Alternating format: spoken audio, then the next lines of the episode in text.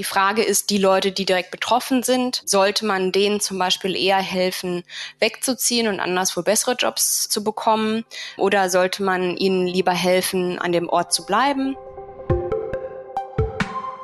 Herzlich willkommen bei eContribute, dem Wirtschaftspodcast. Wir diskutieren die spannendsten Themen aus der Wirtschaftsforschung. Mein Name ist Caroline Jackermeier.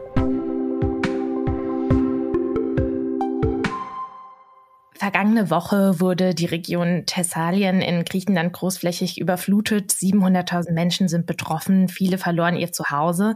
Das ist lange nicht die einzige Naturkatastrophe dieses Jahr. Weltweit ist die Anteilnahme groß nach dem verheerenden Erdbeben in Marokko. Der Hurricane Idalia hat erhebliche Verwüstungen im US-Bundesstaat Florida hinterlassen. Am Tag nach den schweren Erdbeben im türkisch-syrischen Grenzgebiet wird das Ausmaß der Katastrophe immer deutlicher. Es brennt und brennt rund ums Mittelmeer in zahlreichen zahlreichen Anrainerländern stehen seit Tagen Wälder und Felder in Flammen.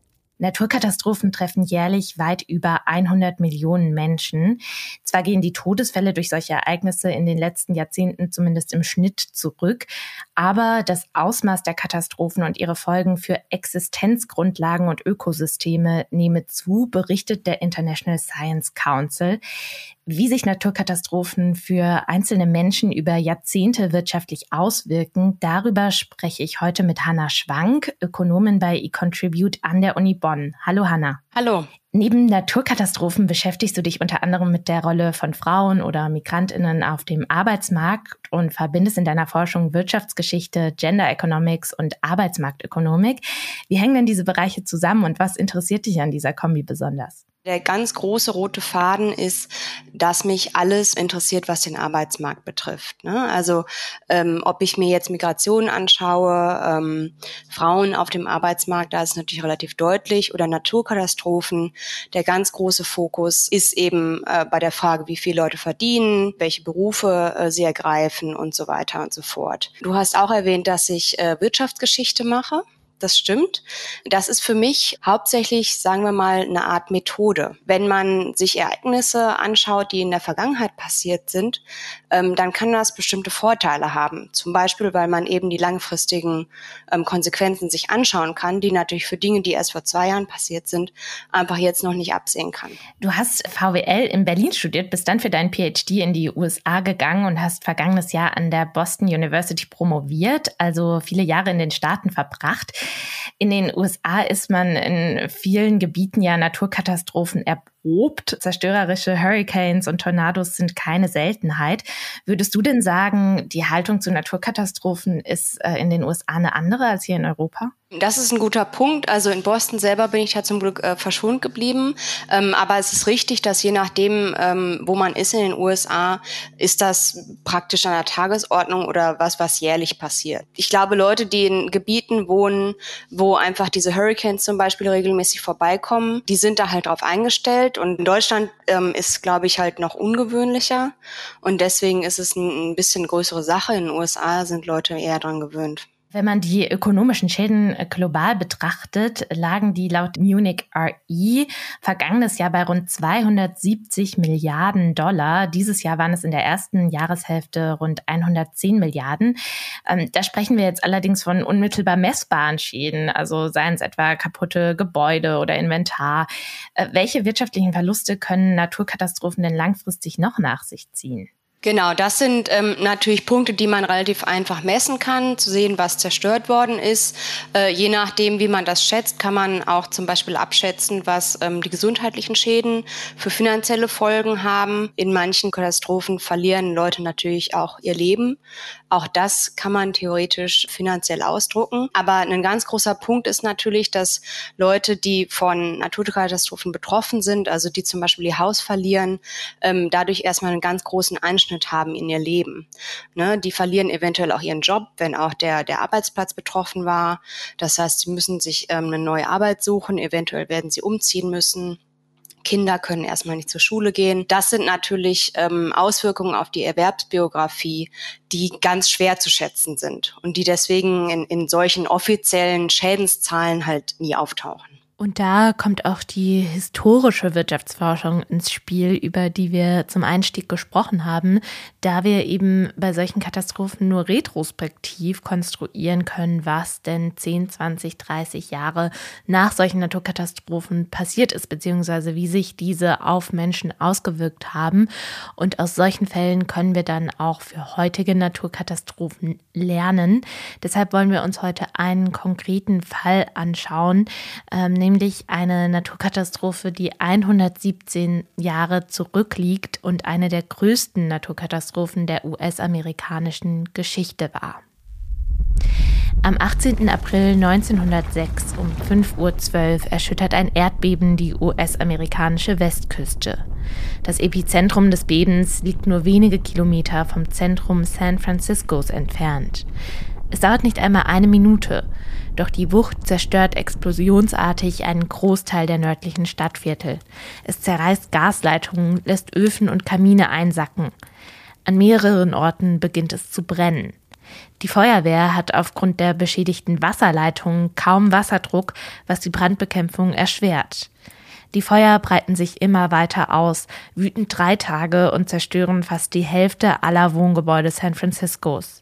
Mehr als 3000 Menschen sterben, 250.000 der 420.000 Einwohner werden obdachlos und müssen ihr Zuhause verlassen. An diesem Punkt setzt deine Studie an, denn die ökonomischen Folgen sind nicht nur die Werte der zerstörten und abgebrannten Häuser. Welche wirtschaftlichen Folgen hatte das San Francisco Fire in diesem konkreten Fall für die Betroffenen? Man kann sich natürlich anschauen, äh, wie viele Häuser kaputt gegangen sind und so weiter. Der Fokus meiner Studie war aber, sich anzuschauen, was den Personen kurz- und langfristig passiert ist, die direkt betroffen waren, also die ihre, ihre Wohnung oder ihr Haus verloren haben. Und äh, Dinge, die ich mir dabei angeschaut habe, ähm, sind zum Beispiel ähm, Migrationsentscheidungen, also in dem Fall Binnenmigration, ob sie aus San Francisco weggezogen sind, beziehungsweise ob sie kurz- oder langfristig zurückgekommen sind, ob sie zurückkommen konnten. Ich schaue mir an, in welchen Berufen Menschen leben oder zum Beispiel, ob sie selbstständig sind oder nicht. Jetzt hast du das fast schon nebenbei gesagt, dass du dir eben einzelne Personen anschaust und verfolgst, wie zum Beispiel äh, deren Berufsleben, äh, deren Wohnort etc. sich verändert hat. Aber das ist ja gar nicht so einfach, äh, da du ja zunächst mal rausfinden musstest, wer 1906 überhaupt von dem Feuer betroffen war. Wie bist du da vorgegangen? Welche Daten hast du genutzt und wie hast du die Betroffenen identifiziert? Die Daten, die ich benutzt habe, ähm, das sind Zensusdaten. Und zwar, das ist was Besonderes in den USA wird alle zehn Jahre seit 1790 schon ähm, eine Volksbefragung durchgeführt, wo wirklich Daten über jede Person erhoben werden, die an einem bestimmten Tag sich in den USA befinden. Da wird jeder Haushalt besucht und über jedes Baby bis zu jeder Oma befragt. Das heißt, diese Daten kann ich verwenden für meine Forschung, mache ich recht häufig. Und das bedeutet, ich habe mir angeschaut, wer im Jahre 1900 in San Francisco gelebt hat und ich weiß, wo diese Leute gewohnt haben. Also ich habe deren Adressen. Und anhand historischer Karten, die zeigen, welche Teile von San Francisco abgebrannt sind, kann ich approximieren, wer sein Haus oder seine Wohnung verloren hat. Das ist natürlich unter der Annahme, dass die Leute dort immer noch leben, was also einfach, ich sag mal, ein bisschen, man, man nennt das Noise, also ein bisschen statistische ähm, Unschärfe in die ganze ähm, Analyse reinbringt. Das ähm, ist gerade, wenn man mit historischen Daten arbeitet, leider häufig der Fall. Wenn du einmal wusstest, wer 1906 äh, äh, zumindest eben mit etwas Abweichung noch dort gelebt hat, wie konntest du dann in den Daten eben weiterverfolgen, was zum Beispiel 1900 10, 20, 30 war? Also wie konntest du sicherstellen, äh, dass sich das um dieselbe Person handelt, die damals in diesem Haus äh, gewohnt hat? Wie konntest du die Person weiterverfolgen? Das ist auch ein bisschen herausfordernd, weil diese Daten werden zwar alle zehn Jahre erhoben, aber es gibt ähm, keinen sogenannten Unique Identifier, also keine, keine Nummer zum Beispiel, die jede Person erhält und ähm, anhand derer man dann die Befragungsdaten von dem Jahr 1900 und dem Jahr 1910 beispielsweise ähm, einander zuordnen kann. In Deutschland zum Beispiel wäre das die Steueridentifikationsnummer, die man ja bei der Geburt bekommt und die sich auch nicht ändert, äh, zum Beispiel wenn man heiratet oder so. Genau, aber sowas gibt's halt leider in diesen Daten nicht und deswegen ähm, muss man das auch wieder approximieren. Das funktioniert so, dass man sich sogenannte stabile Charakteristika anschaut. Also Dinge, die ähm, man in der Regel bei solchen Befragungen angibt und die sich aber über das Leben nicht ändern. Und das sind solche Dinge wie der Vor- und Nachname, der Geburtsort und das Geburtsjahr. Und jetzt habe ich gerade gesagt, das sind Dinge, die sich nicht ändern und dann den Vor- und Nachnamen erwähnt. Und das ist natürlich auch äh, schon gleich wieder ein bisschen komplizierter, weil der Nachname kann sich eben ändern. Und gerade bei Frauen ändert er sich natürlich total häufig, wenn die heiraten. Und aus dem Grund kann man sich, wenn man diese Methode verwendet, leider nur Männer anschauen. Das finde ich äh, super spannend, weil würdest du sagen, dass dann auch automatisch immer so eine Art Bias dabei ist, wenn man irgendwie gerade in der wirtschaftshistorischen Forschung sich solche Daten anschaut und dann doch oft nur Männer untersucht werden? Also ist es schwierig, generell in der historischen Wirtschaftsforschung an Daten über Frauen zu kommen, die dann vielleicht über einen längeren Zeitraum zu verfolgen sind? Ich weiß nicht, ob ich es als Bias bezeichnen würde, aber es ist halt ein, äh, ein nicht vollständiges Bild. Es gibt jetzt auch andere Methoden, die entwickelt werden, die eben versuchen, dort auch ähm, Frauen ähm, verfolgbar zu machen.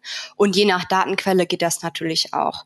In meiner Studie schaue ich mir Frauen so ein bisschen indirekt an indem ich ja Haushalte sehen kann in den Daten und zum Beispiel weiß, ähm, mit wem die Männer in meiner Studie verheiratet sind. Das heißt, das ist nur so ein bisschen indirekt, aber ein bisschen was kann ich sagen bei Frauen. Wenn wir jetzt nochmal zu dem Schritt zurückgehen, wo du also identifiziert hast, wessen Haus im Feuer abgebrannt ist und wie die Menschen eben daraufhin reagiert haben, also ob sie eben äh, zum Beispiel umgezogen sind, ihren Beruf gewechselt haben, etc. Welche Folgen hast du dann eben konkret beobachten können? Also was hat sich innerhalb der ersten vier Jahre bis zur nächsten Zensusbefragung 1910 getan?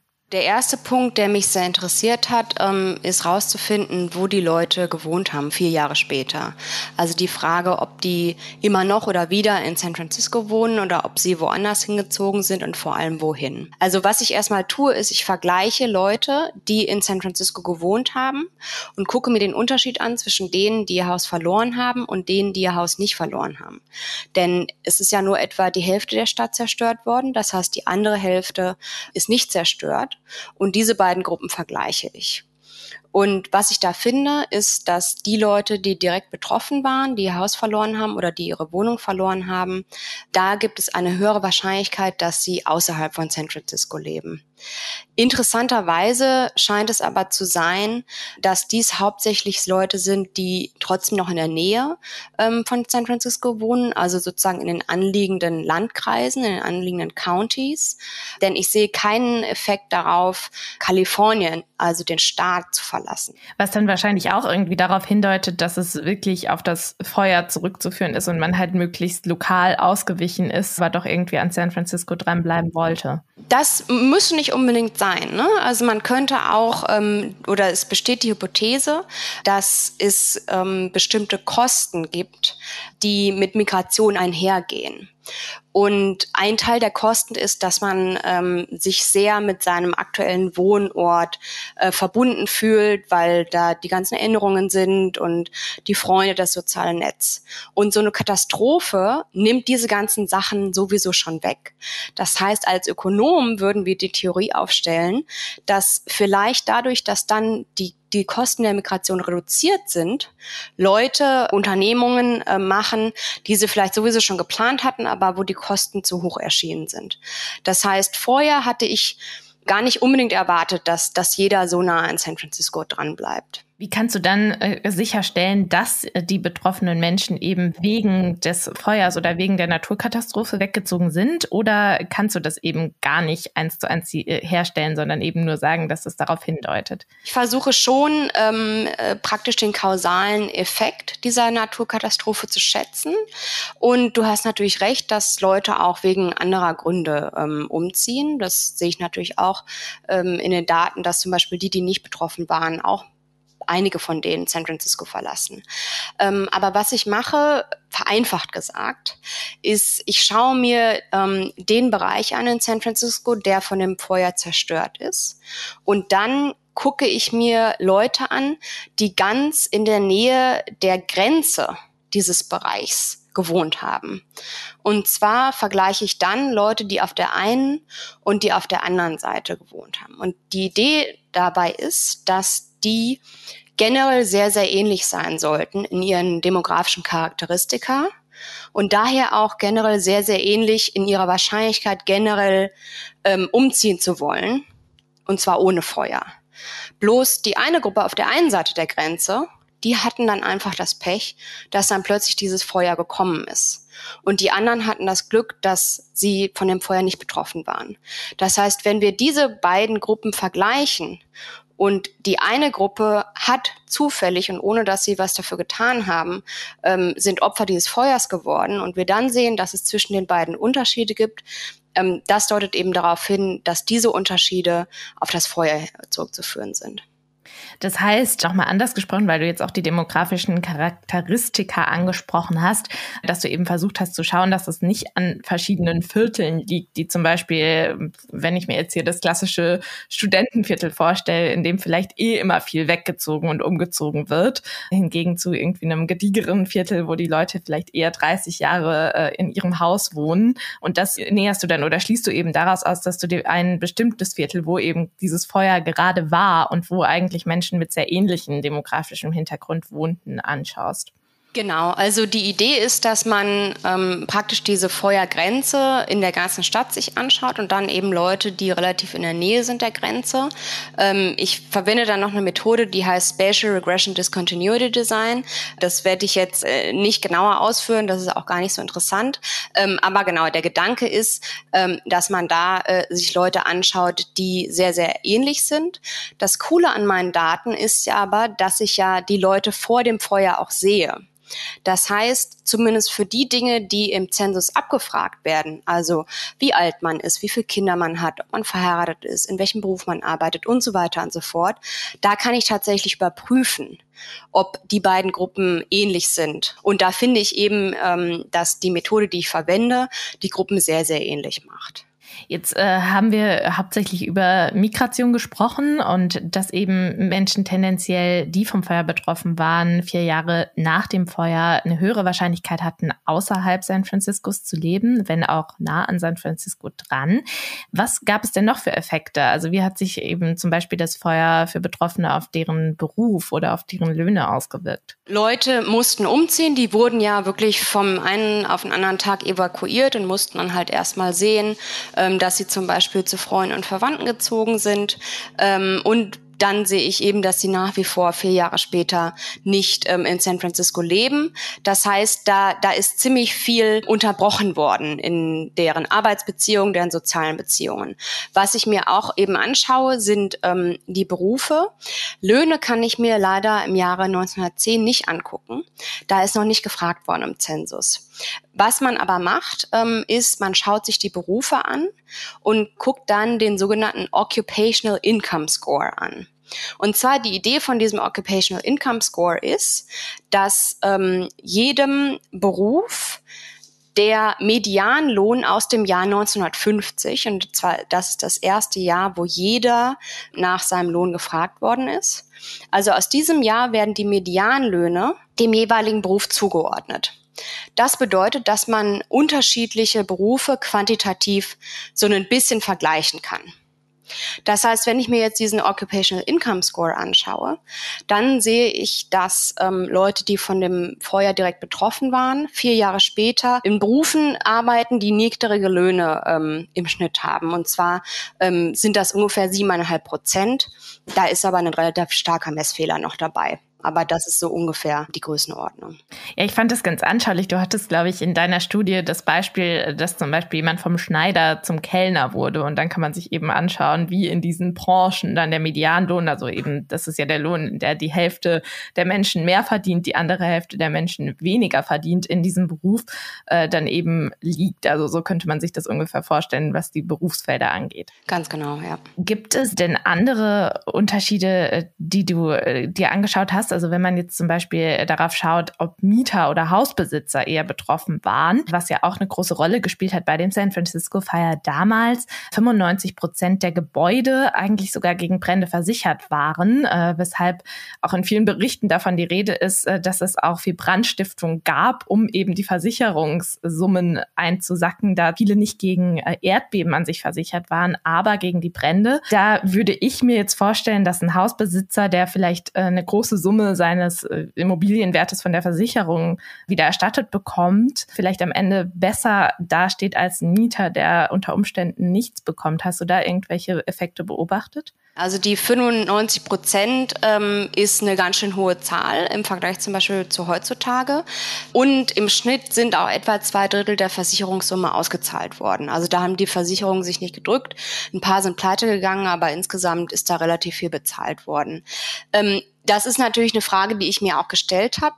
Es ist so, dass in dem Sample, also ähm, in der Gruppe der Leute, die ich mir insgesamt anschaue, etwa 80 Prozent Mieter waren. Was bedeutet, ähm, dass man statistisch manchmal ein bisschen Probleme hat, die Unterschiede zwischen den beiden Gruppen ähm, zu vergleichen, wenn in einer Gruppe nur wenige Personen sind. Was ich sehe, ist, dass zum Beispiel der Effekt darauf, San Francisco zu verlassen, geringer scheint für Hausbesitzer.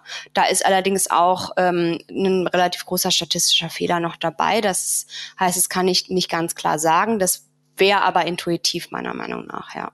Eine weitere Gruppe, die du dir angeschaut hast, waren Selbstständige beziehungsweise Menschen mit Angestellten, die dann äh, tendenziell sogar vielleicht eine etwas größere Firma hatten ähm, und wie sich da eben das Feuer ausgewirkt hat. Also ob die Wahrscheinlichkeit, wenn ich vom Feuer betroffen war, dann als Unternehmer oder als Selbstständiger mit Angestellten tätig zu sein, eben eine andere ist, als wenn ich nicht betroffen war. Wie hat sich da das Feuer ausgewirkt? Was ich gesehen habe, ist, dass dass es einen sehr großen negativen Effekt gibt, um etwa 10 Prozentpunkte und das sind insgesamt ein Effekt von etwa 30 Prozent. Da ist nicht ganz klar, wie man das ökonomisch interpretieren kann, denn je nachdem, äh, mit was für einem Geschäft man selbstständig ist, kann es ja äh, wirtschaftlich vielleicht sogar ähm, besser sein, irgendwo angestellt zu sein und einen sicheren Job zu haben, ein regelmäßiges Gehalt.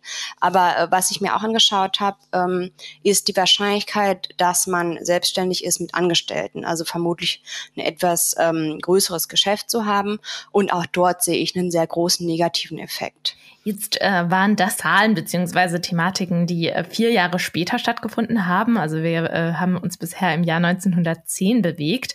Ähm, was du dir aber spannenderweise auch angeschaut hast, wie sieht es eben nach 14, 24 oder 34 Jahren aus?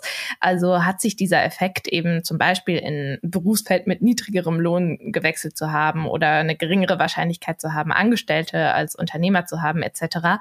Ähm, hat sich das wieder verflüchtigt, diese Effekte? Effekte oder hat sich das eben unter Umständen über 30 Jahre nach dem Feuer auch noch ausgewirkt? Was ich interessanterweise finde, ist, dass in den Jahrzehnten danach gibt es erstmal keine Unterschiede mehr, ob Leute in San Francisco oder nicht wohnen und auch die Wahrscheinlichkeit, einen schlechter bezahlten Beruf auszuüben, die ist nicht mehr statistisch unterschiedlich zwischen diesen beiden Gruppen nach einigen Jahren und Jahrzehnten. Ähm, was ein total lang anhaltender Effekt ist, ist dieser negative Effekt auf die Selbstständigkeit und auf die Selbstständigkeit mit eigenen Angestellten. Also der Effekt, den sieht man sogar noch bei Leuten im Jahr 1940 und sogar die Größe des Effekts ist ganz schön vergleichbar. Das ist also etwas, wo kein großer Unterschied mehr über die Zeit passiert. Mhm. Wo man dann doch, wenn man sich das äh, vielleicht nochmal beispielhaft vorstellt, eben wenn jetzt jemand seine Fabrik eben mit ähm, einigen Mitarbeitern aufgebaut hatte, die dann einmal abgebrannt ist, äh, die dann vielleicht tendenziell auch 30 Jahre später nicht mehr wieder woanders aufgebaut hat. Wir können mit den Daten, die wir haben, natürlich irgendwie nur spekulieren, woran das jetzt liegt. Ich gehe davon aus, dass das unterschiedliche Gründe hat. Ne? Also einmal, dass ähm, diese, diese Sachwerte verloren gegangen sind und dass vielleicht ähm, die Leute einfach nicht mehr genug Kapital hatten, um ein neues ähm, Unternehmen aufzubauen. Es ist auch möglich, dass Leute sich einfach nicht mehr getraut haben, nachdem sie diese große ähm, Katastrophe ähm, miterlebt haben. Wer äh, natürlich auch mit betroffen ist, sind Kinder. Also du hattest äh, damals ermittelt, dass im Schnitt die Kinder, ich meine, sechs Schulmonate verloren hatten. Hat sich das denn langfristig auf die Kinder ausgewirkt und deren Bildungsstand oder vielleicht später sogar deren Berufsleben? Konntest du da irgendwas beobachten? Bildung ist wieder ähm, so ein Thema. Das wird im Jahre 1940 zum ersten Mal im Zensus, also in den Daten abgefragt. Das heißt, was ich mache, ist, ähm, ich schaue mir ähm, Menschen an, die entweder im Jahr 1906 Kinder waren und in San Francisco gelebt haben und auch solche, die nach 1906 geboren worden sind, aber Kinder waren von, von Leuten, die die Katastrophe selbst erlebt haben. Und diese Leute finde ich dann wieder im Jahr 1940 und vergleiche die Bildung derer, die die Katastrophe selbst erlebt haben oder deren Eltern mit denen, wo die Eltern oder die Kinder selber das Haus nicht verloren haben. Ne? Also die, die direkt betroffen sind und die, die nicht direkt betroffen waren. Und da sehe ich eben, dass es Unterschiede gibt von etwa ähm, sechs Monaten Schulbildung das ist schon recht viel. Äh, Im Jahr 1940 sieht man auch Löhne von Angestellten. Da sehe ich, dass die Kinder etwa dreieinhalb Prozent niedrige Löhne haben. Ähm, leider ist da wieder die statistische Präzision nicht so groß. Verstehe. Also kann man nur vermuten, sieht aber keinen starken, starken Effekt. Was äh, du ja auf jeden Fall nicht beobachten konntest oder nicht feststellen konntest in den Daten, dass es für Betroffene von dieser Katastrophe, von dem Feuer, äh, eine sogenannte Umkehr des Schicksals gab. Also ein Effekt, äh, dass es Menschen nach der Naturkatastrophe langfristig sogar wirtschaftlich besser geht und die Löhne höher sind als vor der Katastrophe. Äh, das zeigen zum Beispiel andere Studien, zum Beispiel eine Studie zu einem Vulkan Vulkanausbruch in Island, der ein Dorf zum Großteil mit Lava überschüttet und zerstört hat.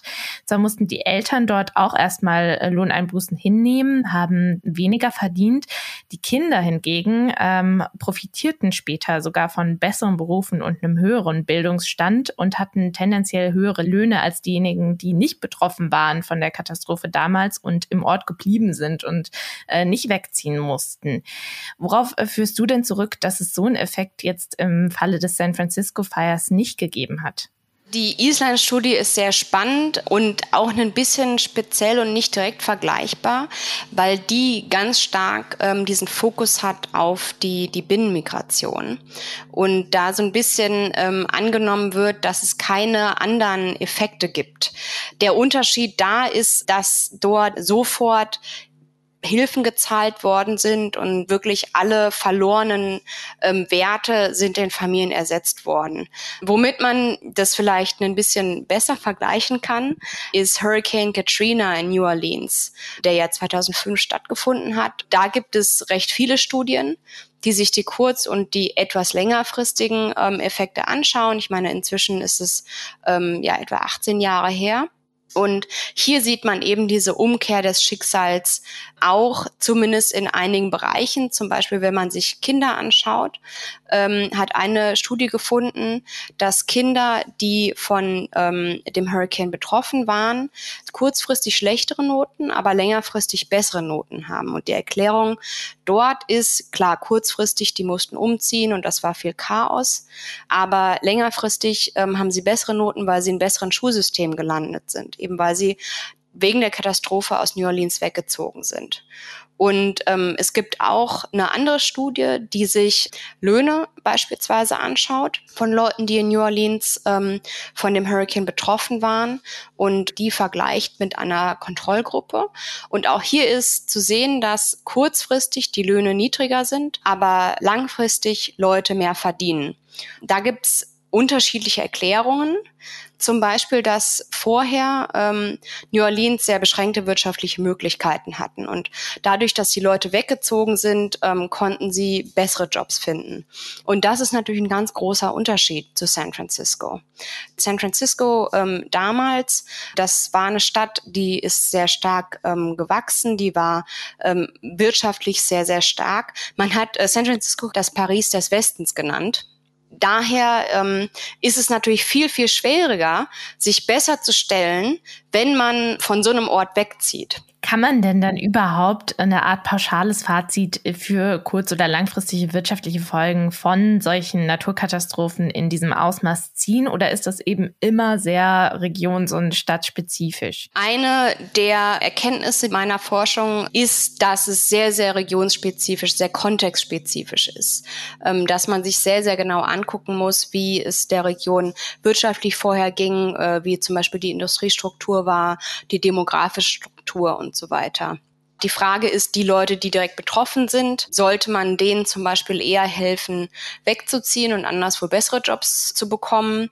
Oder sollte man ihnen lieber helfen, an dem Ort zu bleiben? Was natürlich auch ein ganz wichtiger Punkt ist, den ich mir jetzt konkret so noch nicht anschaue, ist, dass es manchmal Orten auch gut tut, von so einer Katastrophe betroffen zu sein. Also der Stadt selber. Das klingt ein bisschen verrückt, aber dadurch, dass Dinge zerstört werden, können sie besser aufgebaut werden. Und das ist was, was sich zum Beispiel auch für das Feuer in San Francisco angeschaut worden ist. Würdest du sagen, daraus kann man eben auch einen Schluss auf heutige Naturkatastrophen ziehen, also wie eben Katastrophenhilfen heutzutage strukturiert sein sollten? Ähm, also wenn man gerade sowas anschaut, wie äh, welche Aufbauprogramme sollte es geben oder vielleicht auch äh, Hilfen, die über äh, das konkrete Ereignis herausgehen, sondern vielleicht auch sogar äh, Jahrzehnte da sind. Also würdest du sagen, ähm, man kann aus diesem Beispiel oder auch den verschiedenen Studien, die wir jetzt besprochen haben, was für heutige Reaktionen auf Naturkatastrophen lernen? Ja, auf jeden Fall. Also erstmal der Kontext ähm, in San Francisco war so, dass ähm, dort nicht wirklich viele ähm, Hilfen ausgezahlt worden sind. Ne? Es gab zwar die Versicherung für Leute, die Häuser besessen haben, aber es gab ähm, keine zusätzlichen äh, Katastrophenhilfen. Und die Tatsache, dass wir diese ganz langfristigen negativen Effekte auf Selbstständigkeit zum Beispiel sehen, deutet schon darauf hin, dass solche Hilfen ähm, hilfreich hilfreich sein könnten. Und darüber hinaus würde ich sagen, dass man heutzutage sich eben ganz genau anschauen sollte, welche Bereiche betroffen waren, wie diese Bereiche ähm, wirtschaftlich vorher dastanden und was auch erwartet werden kann. Ne? Ob diese jetzt auf lokaler Ebene positiven Effekte zu erwarten sind, weil das ist ja auch möglich und das kann eine vorher strukturschwache Region eventuell sogar auch stärken. Was natürlich auch ein ganz wichtiger Punkt ist, was ist eigentlich zerstört worden? War das jetzt eine Großstadt? War war das eher ein ländlicher Raum? War das eine Stadt, wo die Industriestruktur so ist, dass Tourismus zum Beispiel ganz, ganz wichtig ist? Das ist ja zum Beispiel im Ahrtal einer der Punkte. Ähm, mit einem anderen Co-Autorenteam ähm, schaue ich mir aktuell die kurz- und längerfristigen ähm, Auswirkungen von verschiedenen Flutkatastrophen in Deutschland an wo natürlich im, im Ahrtal eventuell andere Dinge zu erwarten sind als zum Beispiel in Sachsen oder in Bayern. Ja, das schreit ja schon nach einer erneuten Einladung in dem Podcast, äh, wo wir das vielleicht auch noch mal genauer besprechen können. Da ja auch leider, selbst wenn man aktuelles Wetter nicht mit Klima gleichsetzen kann, die äh, Wahrscheinlichkeit für Naturkatastrophen mit dem Klimawandel ähm, beziehungsweise die Wahrscheinlichkeit für solche extremen Wetterereignisse tendenziell steigt und wir uns leider gezwungenermaßen mit den Folgen und eben dann auch mit möglichsten Hilfen für Betroffene auseinandersetzen werden müssen. Ich danke dir auf jeden Fall an dieser Stelle für deinen Einblick in deine Forschung und unser Gespräch. Ja, danke schön. Danke, dass ihr in die erste Folge nach unserer Sommerpause reingehört habt. Bei uns wird es ab dieser Episode eine kleine Änderung geben. Und zwar werden wir die spannendsten Themen aus der Wirtschaftsforschung nicht mehr in kurzen Staffeln präsentieren, sondern näher auf einzelne Themen eingehen, um so noch aktueller bleiben zu können. Falls ihr also wirtschaftswissenschaftliche Themen habt, von denen ihr euch wünscht, dass wir sie hier im Podcast behandeln oder auch bei Feedback oder Fragen, gerne eine Mail an podcast.econtribute.de schreiben oder direkt via Instagram melden. Das war der Wirtschaftspodcast des Exzellenzclusters eContribute der Universitäten Bonn und Köln, gefördert von der Deutschen Forschungsgemeinschaft. Im Cluster forschen unsere Mitglieder aus Politik, Rechts- und Wirtschaftswissenschaften sowie Psychologie und Soziologie.